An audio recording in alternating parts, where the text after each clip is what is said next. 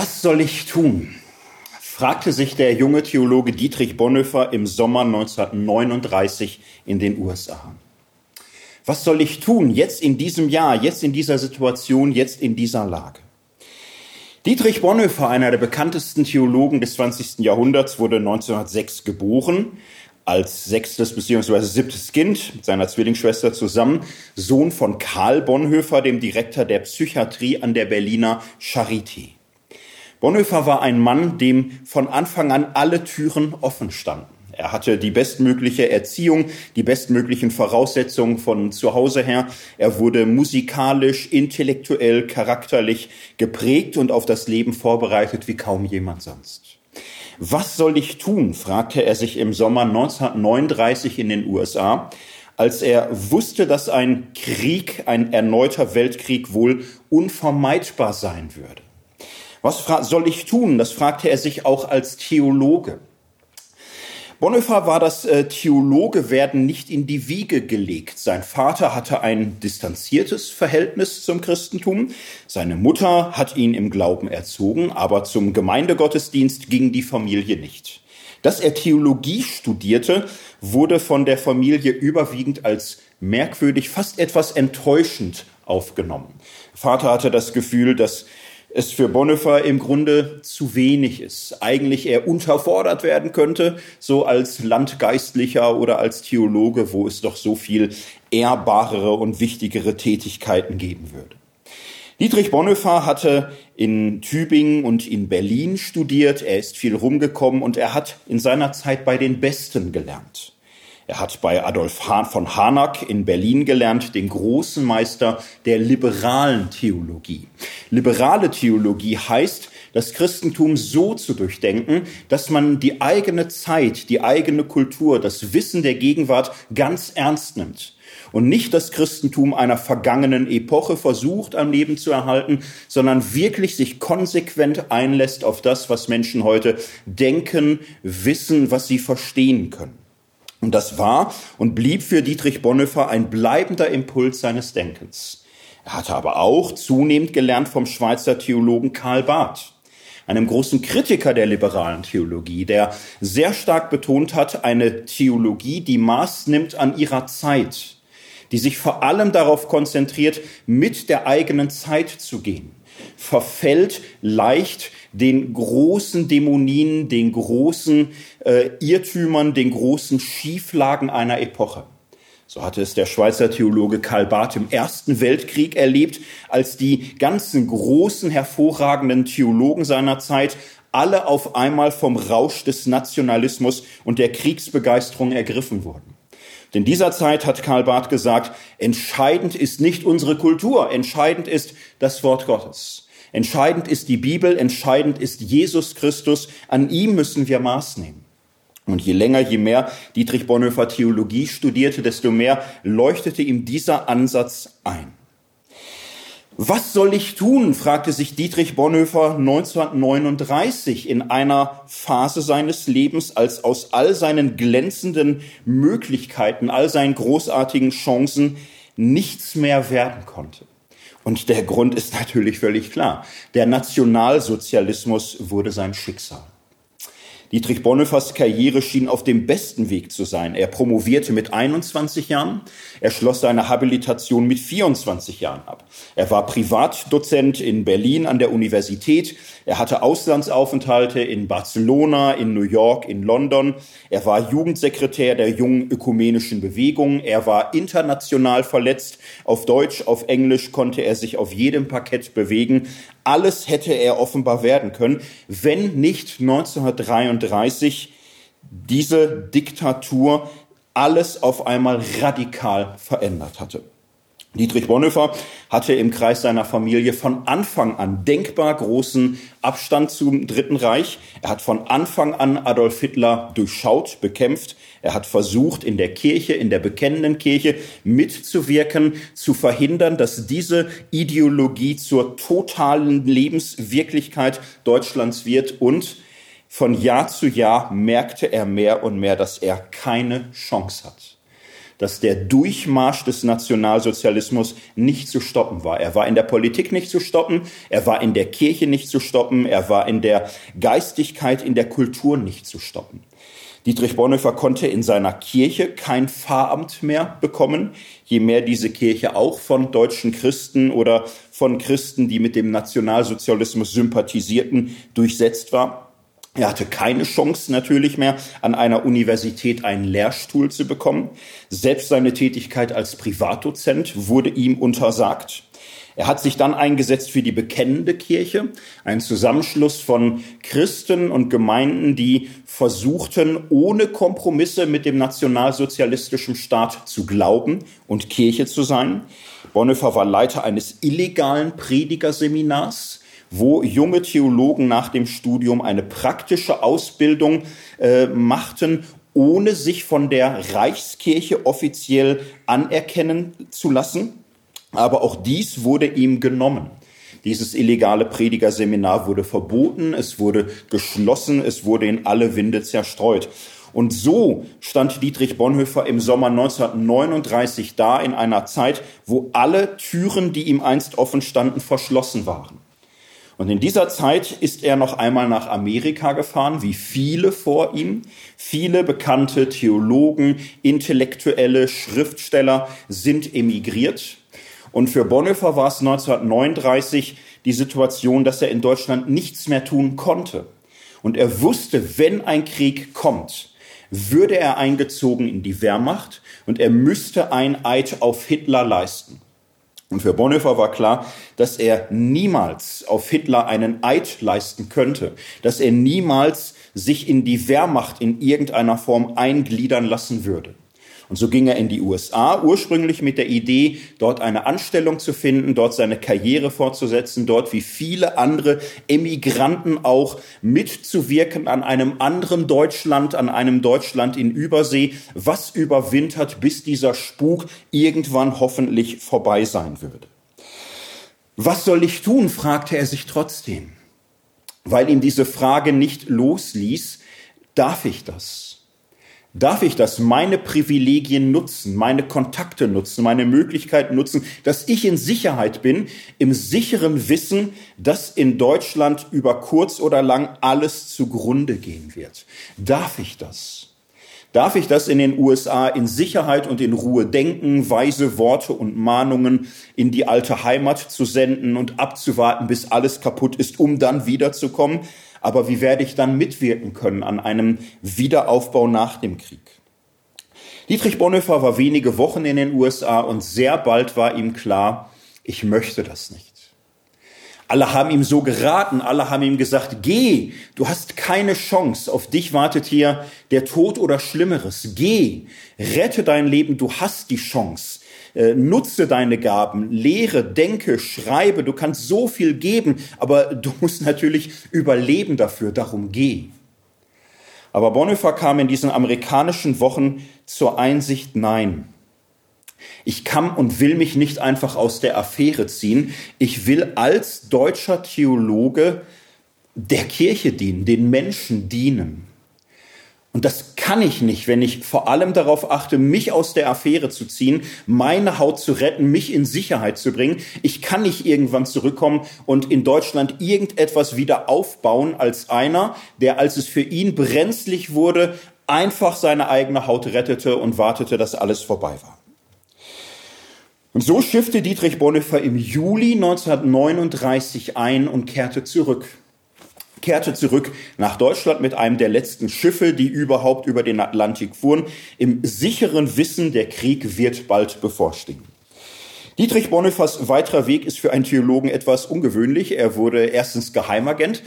Das ist natürlich speziell. Er ließ sich anstellen in der Wehrmacht, in dem, im Amt Abwehr, weil er hier schlicht Freunde, Verwandte, Bekannte hatte, von denen er wusste, dass sie mit dem Dritten Reich in keiner Weise übereinstimmen. Er ließ sich hier als Geheimagent anstellen, offizieller Dienstauftrag, seine ökumenischen internationalen Kontakte nutzen, um ausländische Quellen abzuhorchen im Sinne des Dritten Reichs, um schlicht Feindbeobachtung zu treiben. Das war sein offizieller Job. Nun wurde er aber nicht nur Geheimagent, er wurde von vornherein angestellt als Doppelagent. Weil diejenigen, die ihn anstellten, Canaris und Oster, ein Admiral, ein Oberst, entschlossen waren, Widerstand zu leisten, wo es möglich ist.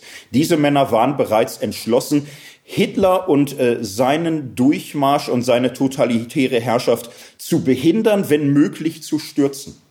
Und so wurde Dietrich Bonhoeffer eingestellt mit Wissen seiner Leitung, dass er von vornherein auch Informationen nach draußen spielt, dass er seine internationalen Kontakte nutzt, um dem Widerstand zu helfen, um die Alliierten darüber zu informieren, es gibt einen Widerstand in Hitler-Deutschland gegen diese Diktatur und um zu prüfen, welche Unterstützung von außen möglich sein könnte.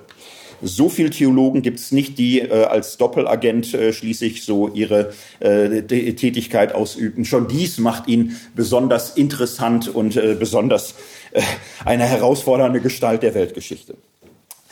Dietrich Bonhoeffer hatte eine Reihe von Reisen, eine Reihe von Aufträgen, über die wir oft auch nur annäherungsweise Bescheid wissen, oft auch nichts wissen, weil er natürlich fortan äh, das Tagesgeschäft hatte zu lügen zu lügen, zu täuschen, zu tricksen, zu betrügen. Und das fällt äh, einem Theologen auch erstmal nicht leicht.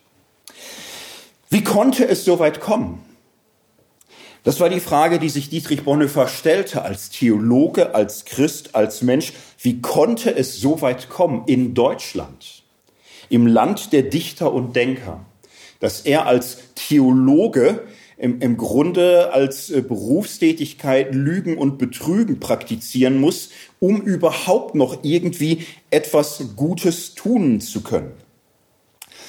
Für Bonhoeffer war das Dritte Reich eine erschütternde Demonstration von der Macht menschlicher Verblendungsfähigkeit, menschlicher Täuschungsanfälligkeit. Dietrich Bonhoeffer nennt das selbst Dummheit.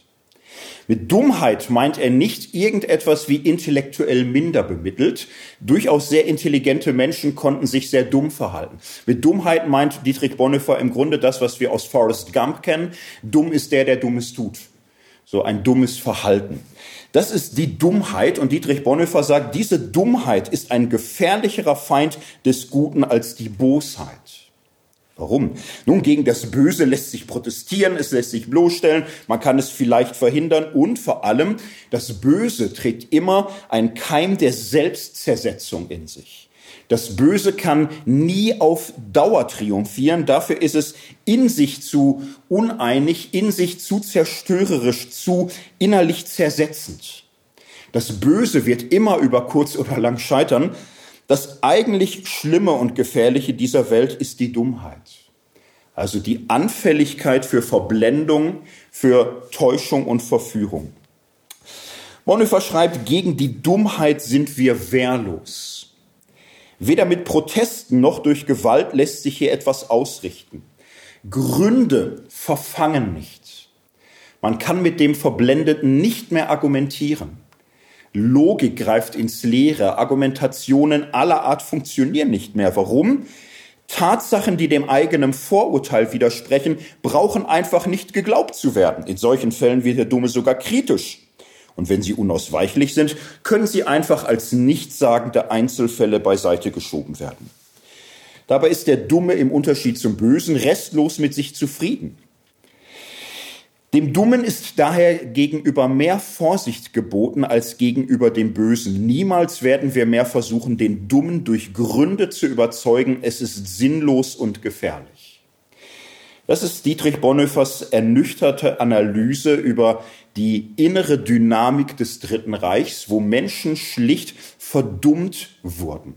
Durch Propaganda, durch allgegenwärtigen Druck, ähm, der Täuschungen und Lügen zur neuen offiziellen Wahrheit machte. Und alles, was wir in den letzten Jahren diskutieren als Fake News oder postfaktisches Zeitalter oder Post-Truism, ist bei Dietrich Bonhoeffer in dieser Analyse im Grunde enthalten. Die Macht der Propaganda und menschliche Anfälligkeit für Verblendung und Täuschung. Das ist der eigentliche Grund dafür, dass eine ganze Kulturnation und viele benachbarte Länder und viele Menschen getäuscht und verführt werden können. In dieser Situation war guter Rat teuer. Was kann man tun? Bonhoeffer fragt sich, haben jemals in der Geschichte Menschen gelebt, die in der Gegenwart so wenig Boden unter den Füßen hatten wie wir, denen alle im Bereich des möglich liegenden Alternativen der Gegenwart gleich unerträglich, lebenswidrig, ja sinnlos erschienen? Das war seine Lebenssituation, seine große Herausforderung. Was kann ich tun angesichts dieser Zeit? Und in dieser Zeit wird ein Gedanke wichtig, den er 1933 bereits formuliert. Es kann die Zeit kommen, dass Christen sich nicht mehr nur damit zufrieden geben können, denen zu helfen, die unter die Räder gekommen sind. Es kann die Zeit kommen, wo man auch dem Rad in die Speichen fallen muss wo man schauen muss, was kann man denn verhindern an Bösem, was geschieht? Wo kann man irgendwo noch Sand ins Getriebe steuern? Denn Bonhoeffer wusste sehr gut über die Massenvernichtung der Juden Bescheid. Er wusste über die Kriegsgräuel an der Front. Er wusste genau, was geschieht. Und er bekam mit, dass die Propaganda darüber hinwegtäuschte und ein Phantasialand in den Medien erzeugte, wo die Menschen eingelullt wurden, äh, dass sie das bloß nicht zu Ende denken oder das bloß nicht mitbekommen. Wie konnte es so weit kommen? Dietrich Bonhoeffer schrieb in diesen Jahren eine Ethik. Eine Ethik, ein Buch, was er nicht vollenden konnte, aber paar hundert Seiten sind enthalten, wo er der Frage nachgeht, wie finden Christen Maßstäbe für das, was gut ist, was getan werden soll? Wie finden Christen Orientierung? Wie soll ein Christ reagieren in ethischen Konflikten, in Entscheidungssituationen, wo er sich irgendwie einlassen muss auf diese Wirklichkeit? Zur Ethik gehört immer auch die kritische Reflexion und wie nicht. Dazu gehört immer auch Fehleranalyse. Welche Denkwege sind gescheitert? Welche Ansätze von Ethik haben nicht funktioniert? Und das ist in der Theologie und in der Ethik und in der Philosophie immer eins der, der wichtigsten Herausforderungen. Theologisch denken bedeutet schlicht Gedanken reflektieren, zu fragen, stimmt das denn?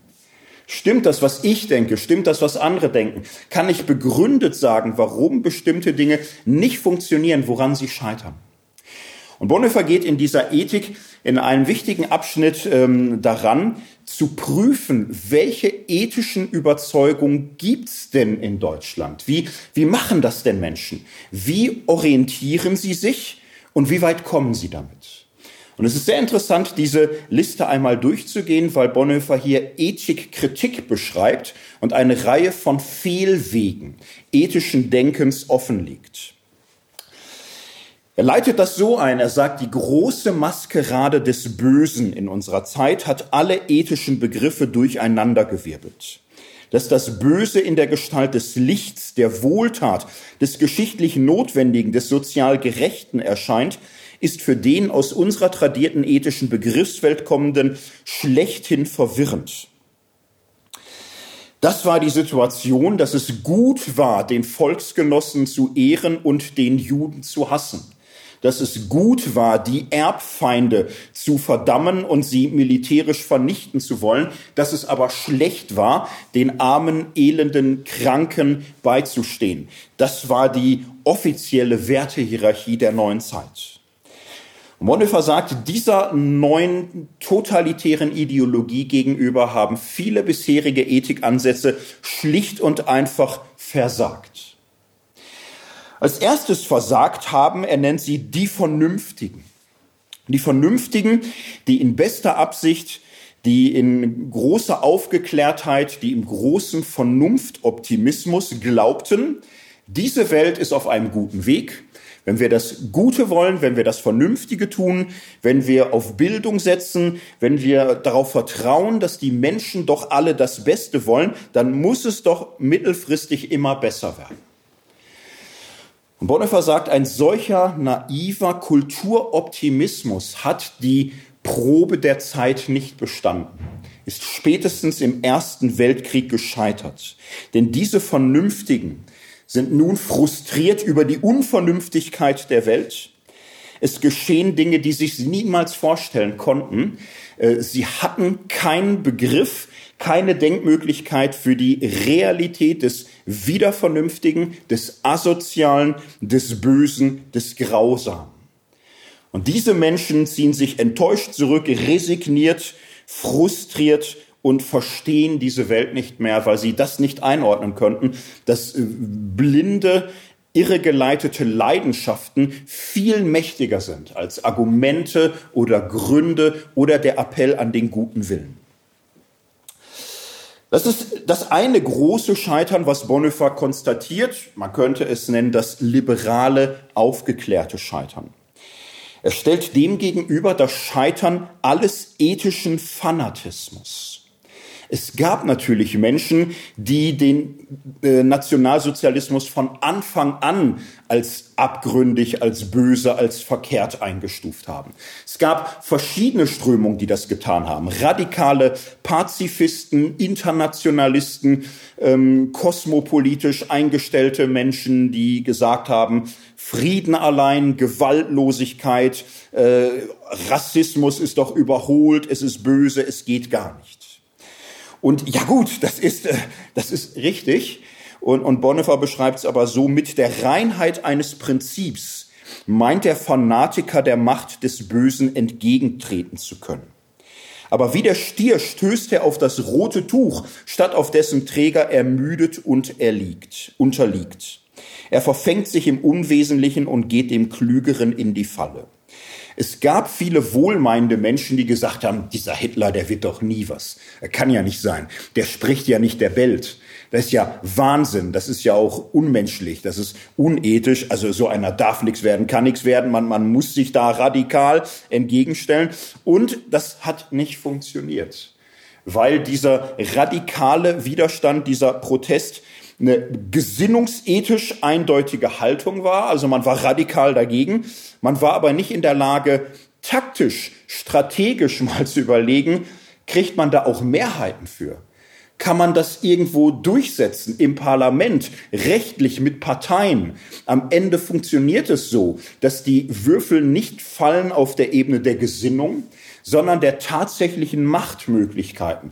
Und da braucht man ein bisschen Kompromissfähigkeit und ein bisschen Strategie und muss auch mal Kröten schlucken und muss auch mal kämpfen, ähm, so dass man nicht immer grundheraus ehrlich und radikal ausspricht, wo, wogegen man ist. Auch diese radikale Anti-Haltung ist gescheitert. Das ist für Bonhoeffer natürlich ein wichtiger Punkt. Er macht ja nun in dieser Zeit ab 1939 das Gegenteil. Er lügt und betrügt von morgens bis abends. Er unterschreibt und, und schwört dem Dritten Reich seine Treue. Er gibt offiziell vor, für Adolf Hitler sich einzusetzen in seinem Beruf und tut faktisch das Gegenteil. Weil er geglaubt verstanden zu haben, dass diese rückgratslose, radikale Ehrlichkeit ab einem bestimmten Punkt keine Chance mehr hat, irgendwo erfolgreich etwas bewegen zu können. Dietrich Bonhoeffer denkt weitere Ethiktypen durch. Ein anderer ethischer Ansatz, den viele, vor allem auch Christen verfolgt haben, lautete schlicht so, wir Christen sind Menschen des Gewissens. Wir wissen in der Welt, die Welt liegt im Argen, vieles läuft schlecht. Und das können wir armen Christen gar nicht ändern. Oder wir armen, guten, ethisch hochstehenden Menschen, das ist nun mal so. Das Entscheidende ist ganz schlicht, dass wir unserem Gewissen treu sind. Wir können nicht verhindern, was irgendwo an Bösem getan wird. Wir machen nicht mit. Wir versuchen eine reine Weste zu behalten. Und naja, das, ist, und das, da sind wir gefordert. So, Bonhoeffer sagt, diese Menschen sind in Konflikte hineingekommen, die sie zerrissen haben. Die unzählbar, unzähligen verführerischen Verkleidungen, in denen das Böse sich ihnen genähert hat, hat ihre Gewissen immer ängstlicher und unsicherer gemacht bis sie sich schließlich damit begnügt haben, statt eines guten Gewissens ein salviertes Gewissen zu haben. Also im Grunde Dinge mitzumachen, wo sie sagten, ja, es wäre vielleicht nicht ganz optimal, was ich tue, aber ich muss das tun, weil ansonsten würde ich ja meiner Familie schaden. So, oder ich muss vielleicht auch mal paar Leuten äh, die Karriere zerstören oder paar Leute anzeigen. Und dadurch bleibe ich aber in einer Stellung, in einer Position, wo ich über andere meine Hand halten kann. So, man lernt Kompromisse, man fängt an, sein eigenes Gewissen zu belügen und zu betrügen. Man sagt sich, ich bin Richter, ich muss manche Urteile fällen, hätte ich mir vor zehn Jahren nie vorstellen können. Es ist falsch irgendwo, aber ich äh, will Richter bleiben. Ich kann vielleicht dadurch dann so hier und da etwas bewegen oder in welchem Amt auch immer. Ich will Polizist bleiben. Manchmal muss ich Menschen verprügeln, die mir furchtbar leid tun. Aber wenn das ein anderer macht, wird es vielleicht noch schlimmer. Also mache ich es lieber selbst und, so weiter. Und Bonhoeffer sagt, diese Menschen achten immer auf ihr Gewissen und fangen an, sich selbst zu betrügen. Sie machen sich etwas vor. Und manchmal ist es ein gesundes Zeichen, ein schlechtes Gewissen zu haben. Das muss man lernen. Ein schlechtes Gewissen kann sehr gesund sein, weil es äh, ein Moment der Wahrhaftigkeit verkörpert. Und man muss lernen, auch schlechtes Gewissen auszuhalten und darf nicht diese radikale Idee haben, immer mit gutem Gewissen, sonst nicht. Für diese Menschen ähm, ist auch, wenn sie Christen sind, es ein Problem, dass sie oft einer falschen Vorstellung der Zuordnung von Glaube und Politik unterliegen. Es gab damals in Deutschland eine Tradition, die sehr stark gesagt hat, Luther hat uns die zwei Reiche Lehre gelehrt. Und das heißt, der Staat ist Staat und die Kirche ist Kirche. Und was der Staat tut, das ist an sich in Ordnung, denn die Obrigkeit ist von Gott. Das ist so eingerichtet und das muss ich akzeptieren und das ist alles richtig und notwendig. Und in, insofern ähm, ist das äh, für mich gar kein Thema, da irgendwie mich querzustellen oder so. Ich muss halt persönlich in meinem Lebensbereich schauen, dass ich mich in meinem Gewissen an christliche Grundsätze halte. Und ähm, diese Logik der zwei Reiche entspricht weder der Bibel noch Luther, weil hier die Welt im Grunde getrennt wird. Hier entstehen zwei Welten. Eine Welt, wo ich versuche, Christ zu sein, eine private, kleine, individualistische, überschaubare Welt. Und die wirkliche Welt wird von vornherein so angesehen, als würden hier christliche Werte keine Rolle spielen dürfen. Das ist für Bonhoeffer ein schwerwiegender Fehler. Das ist auch nicht Luthers Theologie. Ähm, Bonhoeffer sagt, wir müssen diese Unterscheidung im Grunde aufgeben in dieser bisherigen Form. Wir müssen sie überarbeiten. Bonhoeffer redet an dieser Stelle von letzten und vorletzten. Die Idee ist dasselbe. Gottes Reich ist nochmal etwas anderes als diese Welt, klar. Aber ähm, es, es ist keine Hinterwelt, keine jenseitige Welt, keine Überwelt, die mit dieser nichts zu tun hat, sondern diese Welt ist das Vorletzte und wir müssen diese Welt ernst nehmen auf das Letzte hin. Wir müssen in dieser Welt nach Gottes Maßstäben fragen. Und es ist klar, dass es nicht 100 Prozent und nicht eins zu eins umsetzbar sein wird. Das ist schon klar, dass man die Gegebenheiten der Wirklichkeit irgendwo immer einpreisen muss, aber doch mit dieser klaren Tendenz, dass diese Welt Gottes Welt ist und nicht eine schon aufgegebene, preisgegebene Teufelswelt, wo sowieso egal ist, wie ich als Christ handle. Darum ist diese Kritik einer falschen äh, zwei reiche Lehre und einer falschen Trennung von Glaube und Politik eine der wichtigen Einsichten, die Dietrich Bonhoeffer erarbeitet und vermittelt hat. Das war der dritte ethische Irrweg, die Männer des Gewissens. Nehmen wir einen vierten ethischen Irrweg. Ähm, der sichere Weg der Pflicht. Wir sehen, das ist jetzt ein bisschen ähnlich. Es gab Christen, die gesagt haben, für mich ist wichtig, ich bleibe meinem Gewissen treu. Das, was ich im Gewissen glaube verstanden zu haben von der Bibel, das ist absolut und in meinem Bereich so. Und andere haben gesagt, ja, genau. Und ich würde es ein bisschen anders formulieren. Es ist ja mein Gewissen, das ist so subjektiv. Es sind ja die objektiven Pflichten. Es ist ja meine Berufs- Treue, die ich irgendwo eingegangen bin in einem Bereich. Es ist meine Verpflichtung gegenüber den objektiven Gesetzmäßigkeiten dieser Welt. So, und an dieser Stelle ähm, gibt es eine andere ethische Denktradition, die Bonhoeffer kritisiert, nämlich die Lehre von der sogenannten Schöpfungsordnung. Schöpfungsordnung, dieser Begriff wurde vor allem im 19. Jahrhundert populär. Und unter Schöpfungsordnung sagte man ähm, die Zugehörigkeit zum Volk, zum Staat, zur Kirche, zur Ehe, das sind ewige Ordnungen. Und in diese ewige Ordnung muss sich der Christ einfügen und er muss äh, hier die objektiven Pflichten befolgen, die mit diesen ewigen Ordnungen gegeben sind. Und dazu gehört zum Beispiel, seid untertan der Obrigkeit. Alle Verfechter der Schöpfungsordnung im 19. Jahrhundert waren zum Beispiel Antidemokraten, weil sie gesagt haben, Gehorsam gegenüber der Obrigkeit ist eine ewige Ordnung. Jetzt zu sagen, alle Macht geht vom Volke aus, das ist ja teuflisch.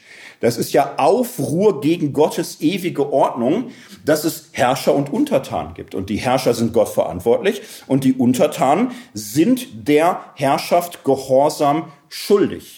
Das war tief drin im Protestantismus. Das war eine ewige Schöpfungsordnung, die konnte man gar nicht in Frage stellen. Das war absolut überzeugend für viele.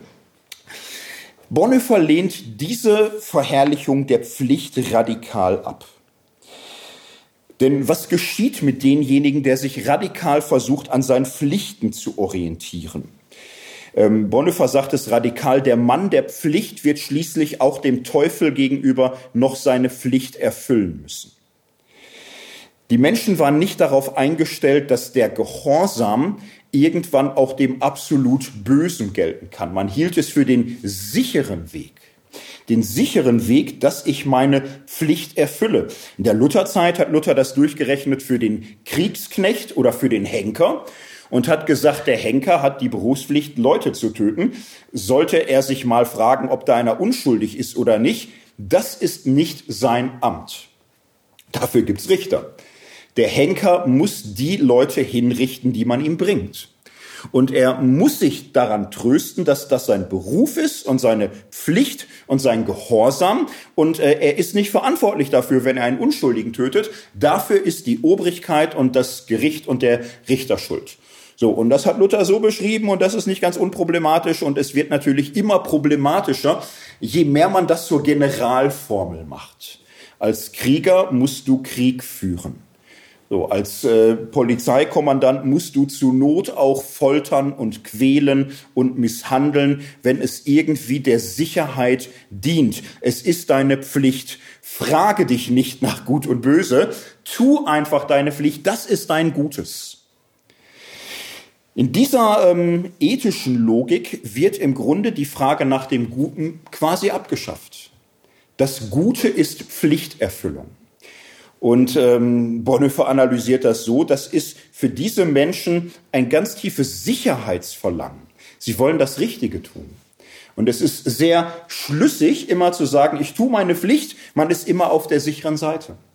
Aber man kann in die Lage kommen, dadurch das Gute zu verraten und aus den Augen zu verlieren, wie es in seiner Zeit eben der Fall war. Gehen wir weiter. Bonhoeffer untersucht eine dritte Grundhaltung. Die beschreibt er so. Es gibt Menschen, die in eigenster Freiheit begreifen, dass die Unbeflecktheit des eigenen Gewissens oder die bedingungslose Befolgung der Pflicht zum Bösen führen kann. Und solche Menschen versuchen, das Richtige zu tun, das Gute zu tun. Sie versuchen sich nicht einzulassen auf falsche ähm, Alternativen der eigenen äh, Gewissenhaftigkeit. Und sie werden zum Beispiel auch Dinge tun, die schlimm aussehen, um noch Schlimmeres zu verhüten. Sie werden manchmal lügen, sie werden manchmal Gewalt anwenden, weil sie erkennen, es muss sein, um in einer bestimmten Situation noch Schlimmeres zu verhindern. Es ist interessant, dass Bonhoeffer das hier kritisiert, denn jetzt könnte man sagen, Moment mal, ist das nicht dein Weg? Machst du das nicht? Bist du nicht einer derjenigen geworden, die mit anderen Soldaten, obersten Generälen zusammen, naja, Hitlers Krieg irgendwie mitführt, ein Teil der Maschine ist, nur eben mit dem hintergründigen Gedanken, wenn wir die Chance haben, Hitler zu stürzen, machen wir das. Aber ist es nicht euer Weg? Bonhoeffer erkennt hier eine ethische Haltung, die in der, ja, in der Ethik nennt man das Utilitarismus. Utilitarismus heißt, das Gute ist das, was zu guten Zielen führt, was das, was am Ende nützlich ist. Und manchmal muss man eben äh, grausame Dinge tun, manchmal muss man unehrlich sein, um dem Guten irgendwo zu dienen. Modernes Beispiel, ähm, die äh, Serie 24, 24 werden die einen oder anderen vielleicht gesehen haben. Die erste Echtzeitserie der frühen Nullerjahren. Und jede einzelne Folge spielt das ja im Grunde durch ein Terroranschlag, wahlweise Atombombe oder Biowaffe oder Chemiewaffe bedroht das Leben von Millionen Menschen und du hast jetzt da irgendeinen so Bösewicht auf einmal, der weiß, wo es ist und du musst es aus ihm rauskriegen. Leider hast du keine Zeit. So, und in jeder zweiten Folge werden da Menschen geschlagen, gequält, es geschehen, geschehen bestialische Dinge. Und immer ist es der Konflikt, wir müssen das tun, weil ansonsten sterben ja Millionen Menschen. Und ähm, die Hemmschwelle sinkt immer weiter. Es werden Unschuldige geopfert. Es werden Grausamkeiten begangen. Es wird gequält, gefoltert, gemordet, um des Guten willen.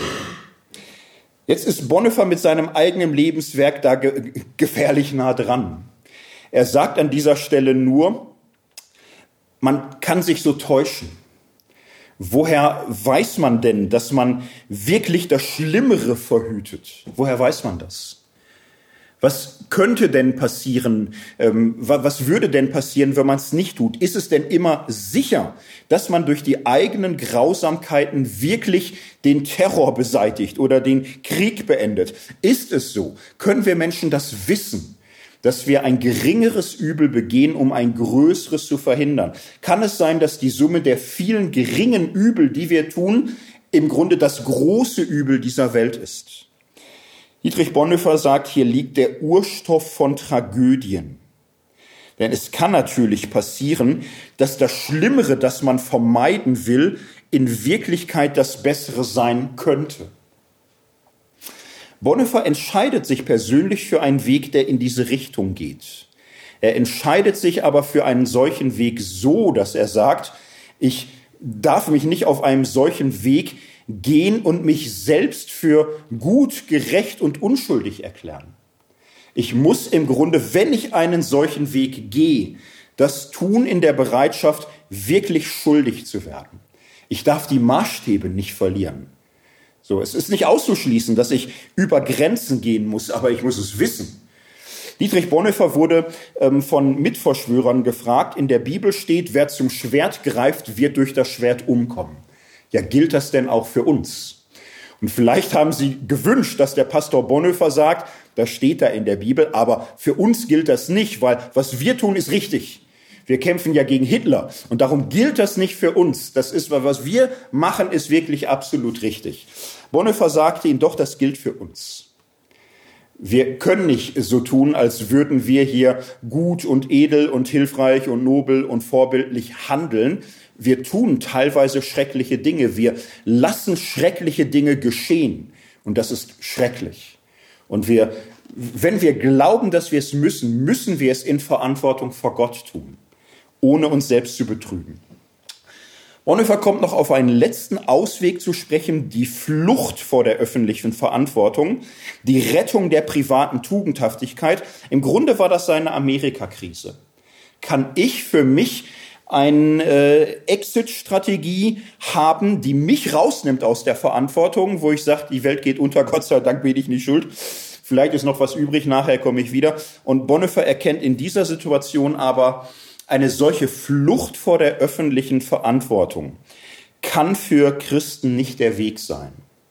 Vielleicht für Einzelne, aber für ihn, für sich selbst sagte er, das kann es nicht sein. Er fragt am Ende dieser Überlegung, wer hält stand?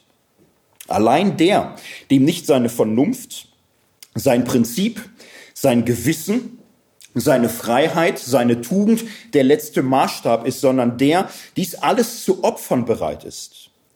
Wenn er im Glauben und in alleiniger Bindung an Gott zu gehorsamer und verantwortlicher Tat gerufen ist der Verantwortliche, dessen Leben nichts sein will als eine Antwort auf Gottes Frage und Ruf. Wo sind diese Verantwortlichen? So sah Bonhoeffer sich gefragt, von Gott herausgefordert und geht diese ganzen Ethiktypen hindurch. Und wenn wir jetzt mal auf den Unterschied achten, die Ethiktypen, die Bonhoeffer bespricht, haben alle eins gemeinsam. Sie alle versuchen im Grunde eine Theorie zu entwickeln, in der ich Recht habe. Die irgendwo einen sicheren Weg darstellen, dass ich das Richtige tue, mit guten, überzeugenden Gründen. Ich habe Recht. Ethik ist hier in all diesen sechs Wegen so eine Art intellektuelle Selbstverteidigung. Ethik ist im, im, im Grunde, ich habe Recht, du nicht. Bonhoeffers Ansatz funktioniert anders. Er sagt, entscheidend ist doch Verantwortung für den Nächsten. Und es kann dabei nicht das höchste Ziel sein, dass ich mir die Hände nicht schmutzig mache, dass ich keine Fehler riskiere. Wer keine Fehler riskieren will, wird immer irren, weil er großen Fragen immer versuchen wird, irgendwie auszuweichen oder sie nicht wahrhaben zu wollen. In seiner Frage, wie konnte es in Deutschland so weit kommen, kommt Bonhoeffer zu ganz grundlegenden Überlegungen, dass das Dritte Reich auch ein Kernproblem offenlegt ähm, der deutschen Philosophie, der deutschen Ethik. Man muss auch sagen, des Christentums in Deutschland. Man kann sicher auch sagen, des reformatorischen Christentums in Deutschland. Denn das Dritte Reich ist nun mal in einem Land äh, zur Macht gekommen, wo ähm, Luther und äh, Statuen und Kant Gedenkbüsten an jeder Ecke und an allen Enden standen. Wie, wie ist das denn möglich? Dass du im Land der Dichter und Denker von Lessing, Schiller und Goethe, von Kant und Hegel, von Luther und Melanchthon, dass da, da eine solche wahnsinnige Ideologie sich durchgesetzt hat, wo die Deutschen doch so stolz waren auf ihre christliche Tradition und auf ihre ethische Tradition. Und Bonhoeffer fragt sehr grundsätzlich, gibt es vielleicht in unserer deutschen christlichen ethischen Traditionen Dinge, die wir übersehen haben, die wir nicht gelernt haben. Und Bonhoeffer gibt darauf eine klare Antwort. Es gibt ein Schlüsseldefizit in der deutschen christlichen ethischen Tradition. Die Deutschen haben schlicht nie gelernt, ähm, das zu entwickeln, was man Zivilcourage nennt. Was ist Zivilcourage? Ähm, der große Fehler der Deutschen war im Umgang mit dem Thema Freiheit entstanden. Jetzt ist Freiheit für die deutsche Tradition natürlich eine ganz entscheidende Frage. Die Freiheit eines Christenmenschen ist bei Luther zentral. Die ähm, Autonomie der Ethik ist bei Kant zentral. Jetzt könnte man sagen, wo wurde denn je größer und äh, erhabener von Freiheit gesprochen als in Deutschland? Die Deutschen haben doch wer weiß was für Probleme, aber keine Freiheitsprobleme. Doch, sagt äh, Bonhoeffer. Was ist das Problem der Deutschen? Der Deutsche hat versucht, seine Freiheit so zu entfalten, dass er sagt, wenn ich frei sein möchte, muss ich frei werden vom Eigenwillen. Ich muss frei werden von einer willkürlichen äh, Leitung durch mich selbst. Ich lerne Freiheit nur durch Zucht. Nur derjenige wird frei, der lernt, sich unterzuordnen. Freiheit lernt man im Gehorsam. Man lernt es im Gehorsam gegenüber Gott, gegenüber den Eltern, gegenüber der Obrigkeit, gegenüber dem Gewissen, gegenüber der Nation, gegenüber dem Staat. Das ist die deutsche Tradition. Freiheit ist niemals denkbar ähm, außer im Gehorsam, in der konkreten Unterordnung in das äh, Gegebene in das Ordentliche, in das Gute hinein. Und so, sagt Bonhoeffer, hat der Deutsche, jetzt sehr grob gesprochen, also die deutschen Ethiktraditionen, haben etwas unterschätzt, nämlich die Möglichkeit, dass die deutsche Bereitschaft zum Gehorsam, zur Hingabe, zur Nibelungentreue missbraucht werden könnte für das Böseste. Das ist im Dritten Reich geschehen, dass man lauter Bürger damit im Grunde funktionieren lassen konnte, dass man ihnen sagt, gehorcht, seid untertan der Obrigkeit, tut eure Pflicht.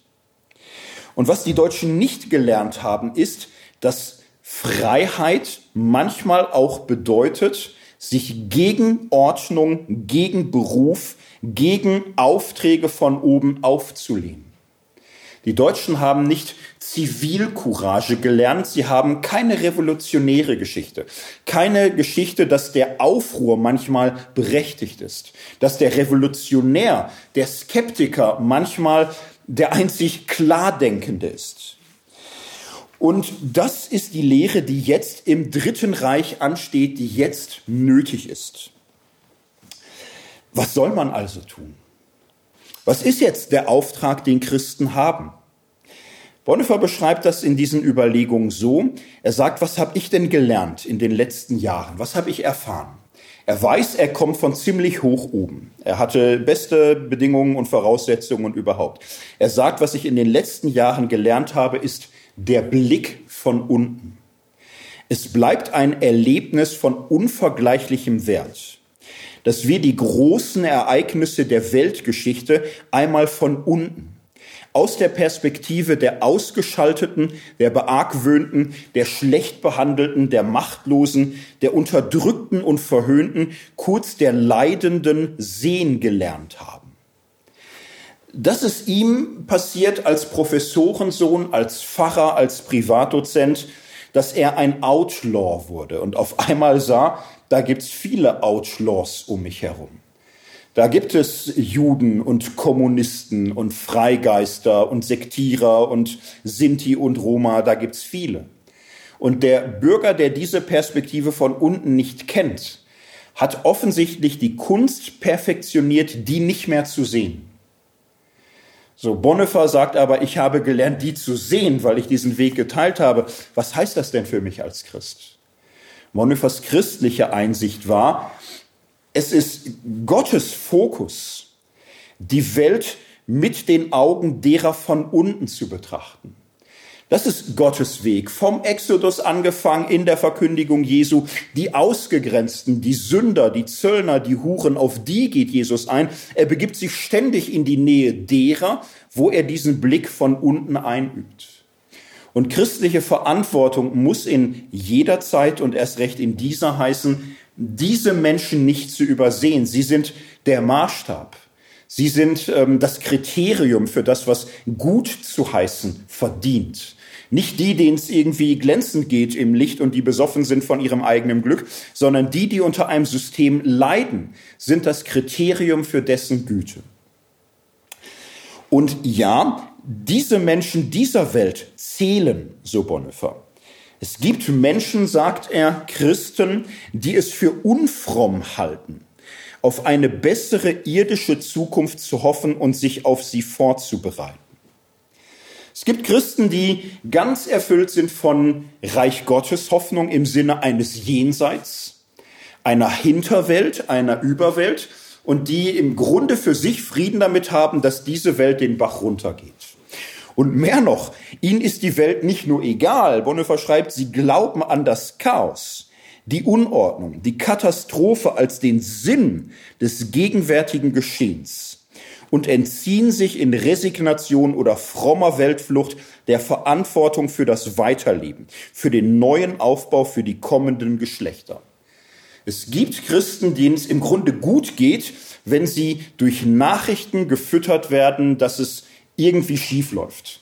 Dass es nicht läuft, dass die, das System korrupt ist, dass die Medien daneben sind, dass alles irgendwie ohne Gott ja sowieso nicht funktionieren kann. Alle Krisen und Katastrophen sind für solche Christen eine Bestätigung, dass eine gottlose Welt zugrunde gehen wird. Das halten sie für etwas, was zu ihrer Frömmigkeit gehört.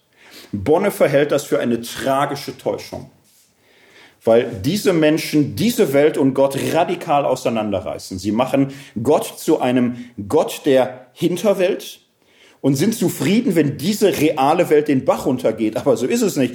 Gott ist Gott dieser Welt und diese Menschen liegen ihm am Herzen. Darum sagt Bonhoeffer, als Christ müssen wir doch so sagen. Es mag sein, dass der jüngste Tag morgen anbricht dann wollen wir gern die Arbeit für eine bessere Zukunft aus der Hand legen, vorher aber nicht. Es ist für einen Christen völlig unverzichtbar, im Sinne des Jeremia-Worts zu leben, suchet der Stadt Bestes.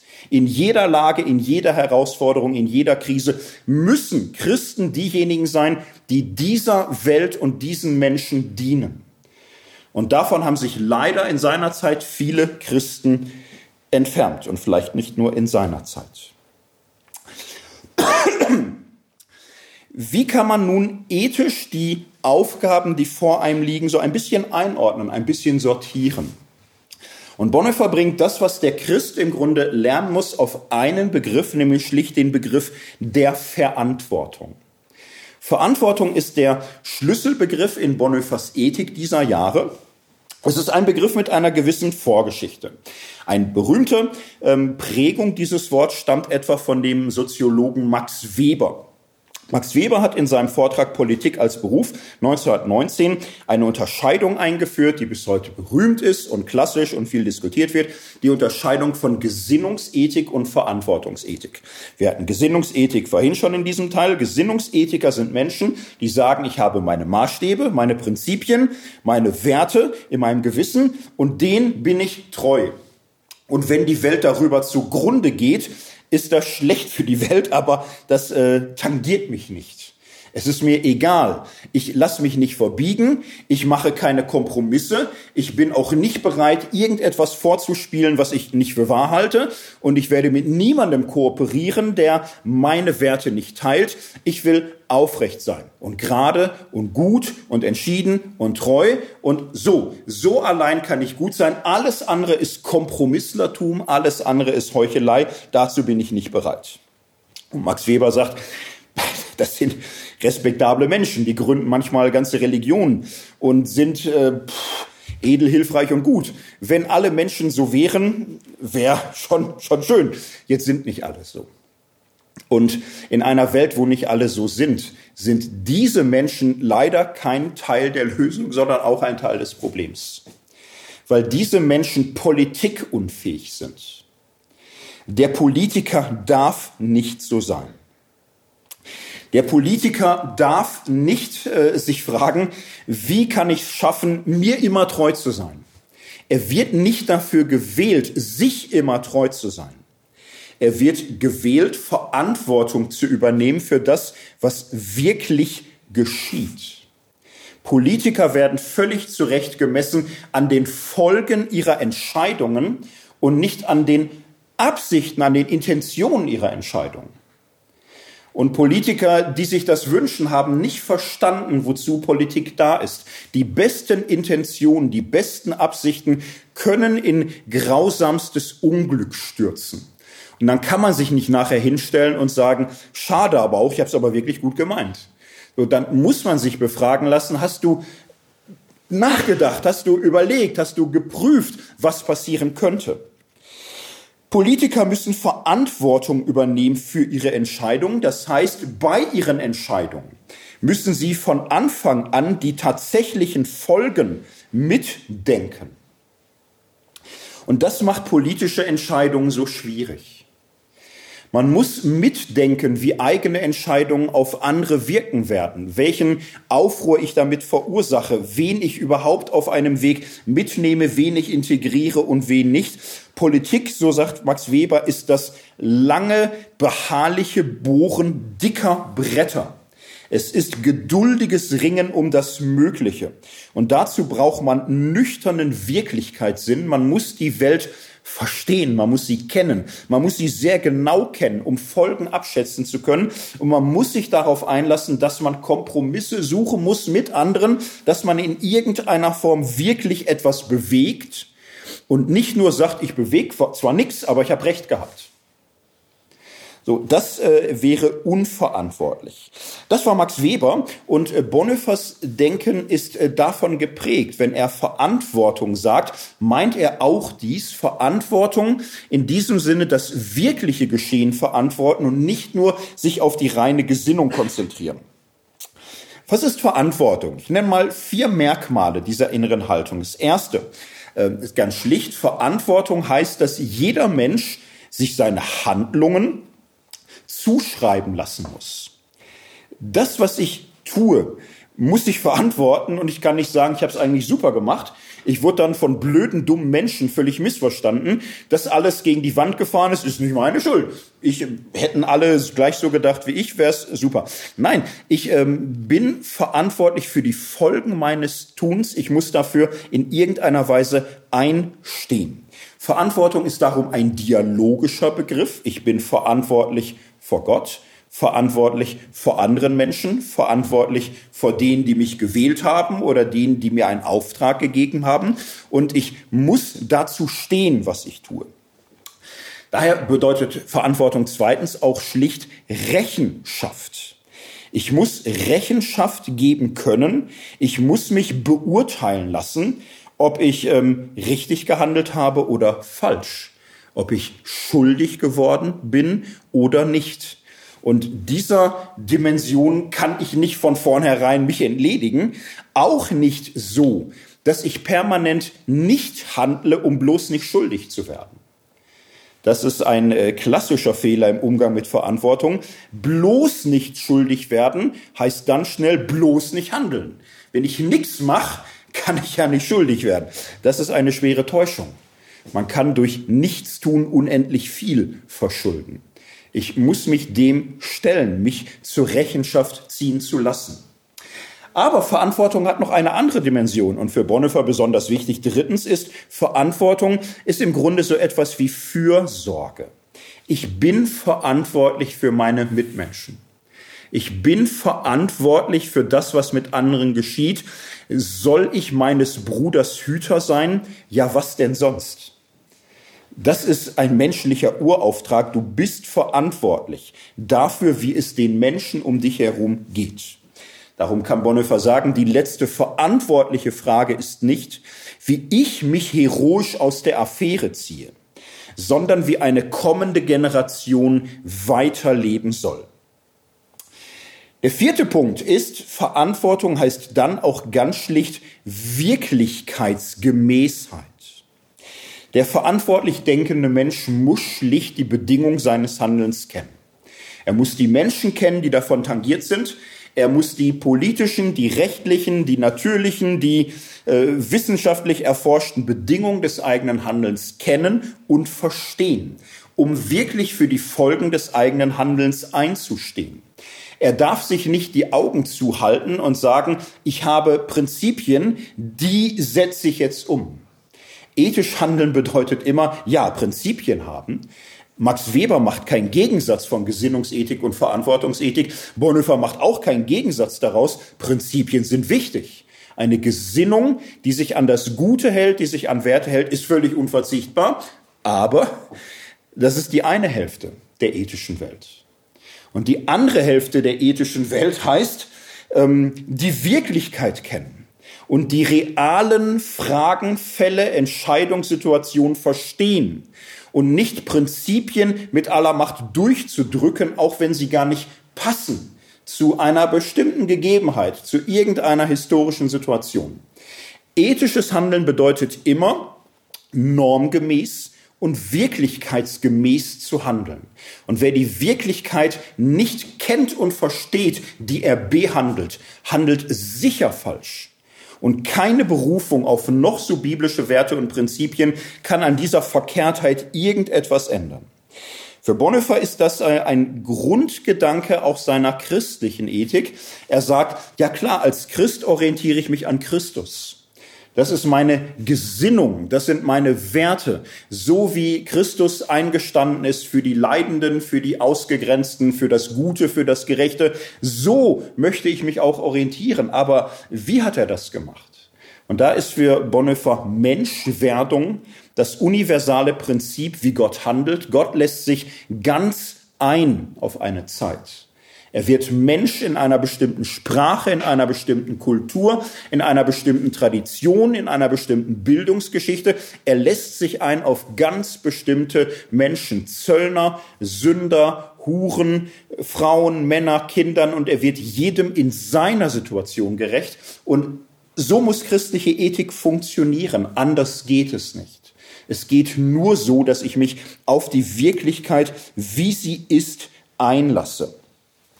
Verantwortung bedeutet daher ganz schlicht, ähm, der Norm, wie sie in Christus deutlich wird, treu sein, aber auch genau hinsehen, dass ich diese Norm wirklich äh, hineinbringe in die Situation, in die Zeit, in das, was mich wirklich herausfordert.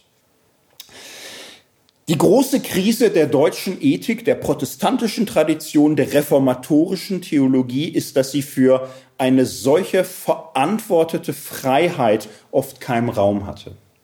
Sie war oft sehr traditionsgebunden. Sie versuchte, das ethische Handeln immer zu objektivieren. Ewige Werte, eine ewige Schöpfungsordnung, äh, ewig richtige Grundsätze, tu immer deine Pflicht, dann kannst du nie daneben liegen, halte dich immer an die Stimme deines Gewissens, dann liegst du immer richtig, dein Gewissen mag irren, aber das ist dann Pech oder das ist tragisch, trotzdem musst du immer deinem Gewissen treu sein. All diese ganzen Dinge haben nicht mehr funktioniert. All das hat irgendwann in die Irre geführt. Darum legt Bonhoeffer Wert darauf, wir müssen lernen, eine neue verantwortliche Generation großzuziehen, die wirklich äh, fragt, wie können wir beides zusammenhalten. Und in Konfliktsituationen ist es nicht immer vorher klar, dass das, was ich tue, das Richtige ist. Im Grunde ist das der entscheidende Fehler vieler Ethiken, Sie versuchen immer maximale Sicherheit zu erzeugen. Es ist im Grunde eine selbstbezogene Ethik, ein selbstisches Denken, was immer sagt, ich möchte mir doch meiner Sache sicher sein. Und wenn ich mir meine Sache sicher sein möchte, versuche ich mir die Normen und Werte und die Wirklichkeit so zurechtzulegen, dass es eindeutig wird. Bonhoeffers Entdeckung ist, es gibt Situationen, zeitgeschichtliche Herausforderungen, da wird es nicht eindeutig. Und da kann nicht die letzte und höchste Frage für mich sein, wie bleibe ich auf der sicheren Seite? Da muss ich manchmal auch riskieren, Fehler zu machen, mich zu täuschen, mich zu irren. Ich muss dieses Risiko eingehen, weil eine andere Frage für mich wichtiger sein muss. Nicht die Frage, wie behalte ich Recht, sondern die Frage, wie diene ich wirklich denen, die das am nötigsten brauchen? Das muss die Frage sein. Das muss die christliche Frage sein, orientiert an Jesus Christus, orientiert an den biblischen Geschichten, orientiert an biblischen Werten und Normen und gleichzeitig genauso radikal orientiert an der Welt, an der Zeit, an der Situationen mit der Frage, was ist in dieser Situation, in dieser Zeit das wirklich Gute, das wirklich Tragfähige, das Christusgemäße. Diese Verantwortungsethik ist Dietrich Bonhoeffers großes Erbe, was er in seiner Zeit im Dritten Reich erarbeitet hat. Und ich finde, bis heute ist dies ein großes Erbe, was noch längst nicht für christliche Ethik bis heute ausgeschöpft ist.